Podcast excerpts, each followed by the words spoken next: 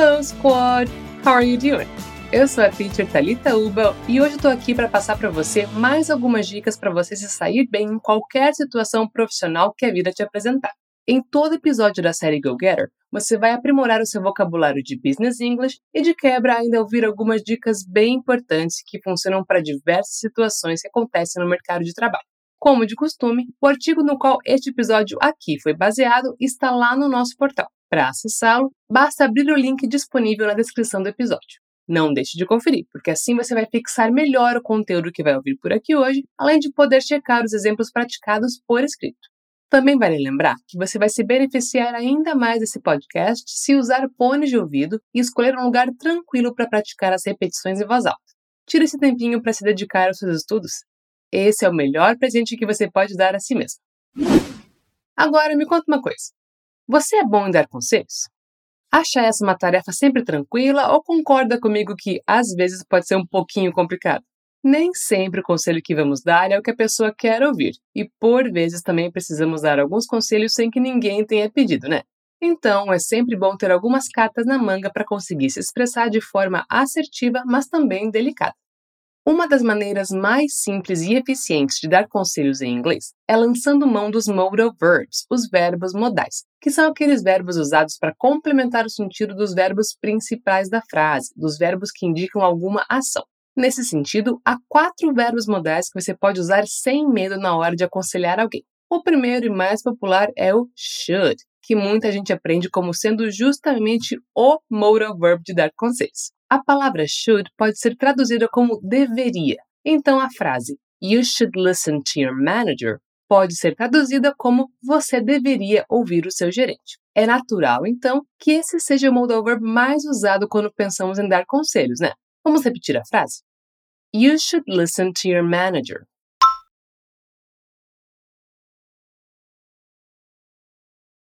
Mais uma vez, you should listen to your manager.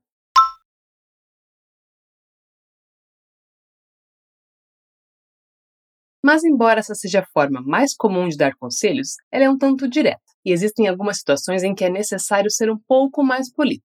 Para isso, você pode usar os modais could e might. Could pode ser traduzido como poderia. Então, se eu digo, por exemplo, You could ask your boss for a day off.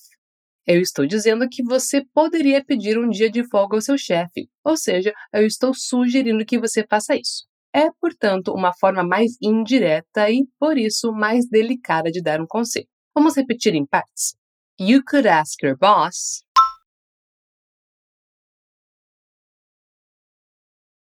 for a day off.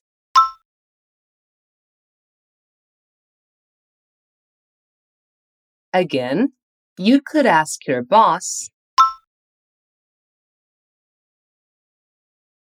for a day off. Agora a frase inteira. You could ask your boss for a day off.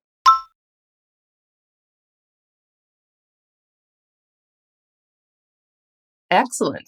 Já o might carrega um sentido de talvez, então a gente pode usá-lo para passar uma ideia de: olha, talvez você devesse falar tal coisa, ou talvez você não devesse fazer tal coisa. E essa é uma forma bem indireta e bem branda de dizer o que você acha que uma pessoa deveria ou não deveria fazer. A expressão que você vai usar para isso é you might want to, que significa talvez você queira e que você pode usar antes de qualquer atitude que você acha que a pessoa deveria tomar. Repete depois de mim. You might want to.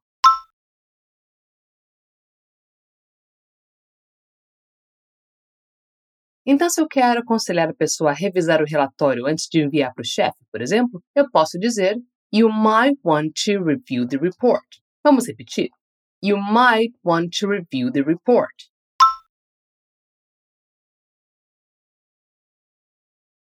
Vamos agora fazer uma pausinha aqui para analisar dois pontos importantes de pronúncia nessa frase. Primeiro, reparem como a preposição to, logo depois do verbo want, acaba sendo conectada a ele e tem um som de t e não de to. Want want. Repete comigo. Want. Want. Agora vamos incluir isso na expressão com o might. You might want to. You might want to. Very good. Agora, repare também que para passar essa ideia de que você está dando uma sugestão, um conselho para a pessoa, você também tem que caprichar na entonação da frase. E nesse caso, nós vamos dar uma ênfase maior à palavra might na frase. Olha só. You might want to review a report. Percebeu? Agora vamos praticar. Preste atenção na pronúncia da palavra to e capriche na entonação do might. You might want to review a report.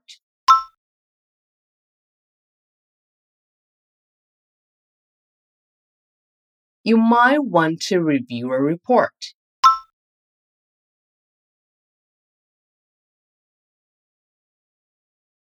You might want to review a report.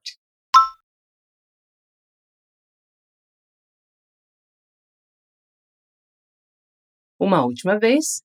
You might want to review a report.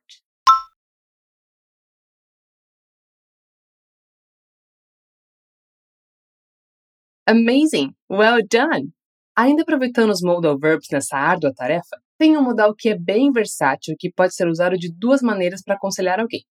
Uma delas é dizendo o que você faria no lugar daquela pessoa. Por exemplo, se eu fosse você, eu não aceitaria a oferta. If I were you, I wouldn't take the offer.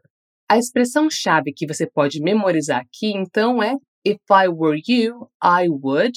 Ou então, If I were you, I wouldn't. Dependendo do conselho que você quer dar. Se você quer dizer que se fosse aquela pessoa você faria alguma coisa, você diz If I were you, I would. E se você quer dizer que se você fosse aquela pessoa você não faria alguma coisa, você diz If I were you, I wouldn't. Naquele nosso exemplo, nós estamos dizendo que não aceitaríamos a oferta. If I were you, I wouldn't take the offer. Vamos repetir por partes. If I were you, I wouldn't take the offer.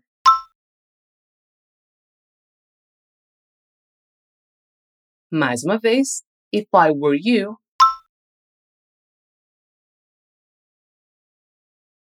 I wouldn't take the offer.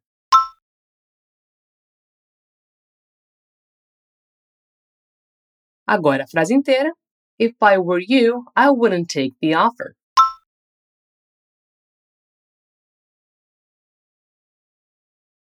Great! Outra forma de usar o would para dar um conselho é combiná-lo com o verbo suggest, ou seja, sugerir, ou com o verbo recommend, ou seja, recomendar. Por exemplo, I would suggest talking to her. Eu sugeriria conversar com ela. Reparem como o verbo conversar está na forma contínua, ou seja, tem aquele famoso ing no final. I would suggest talking to her.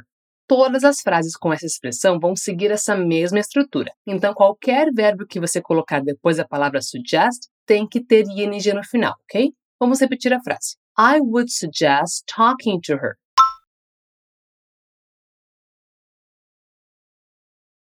I would suggest talking to her.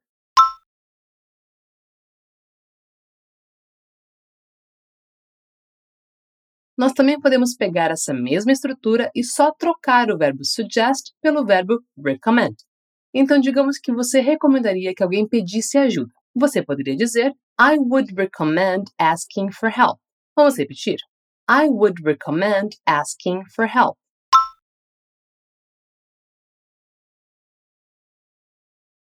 I would recommend asking for help.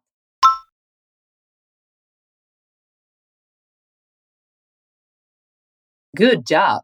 Por fim, deixando os verbos modais um pouquinho de lado, outra forma bem delicada de aconselhar alguém é transformando o seu conselho em uma pergunta. Sabe quando a gente fala, Fulano, por que você não faz tal coisa? Então, nós podemos usar essa mesma estrutura em inglês. Se eu quero sugerir que alguém registre uma reclamação, por exemplo, eu posso dizer Why don't you file a complaint? Pode parecer estranho, mas a palavra file, que você deve estar acostumado a ver como um substantivo que significa arquivo, também pode ser usado como verbo e significar registrar. To file a complaint, então, é registrar uma reclamação. Repete depois de mim. Why don't you file a complaint?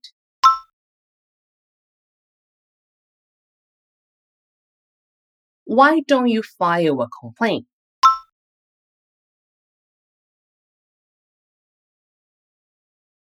And that's it. Espero que você tenha gostado de aprender algumas formas diferentes de dar conselhos aqui comigo. Não deixe de conferir nossos outros podcasts para praticar e aprimorar ainda mais o seu inglês. Você encontra todos eles lá no nosso portal. Until next time!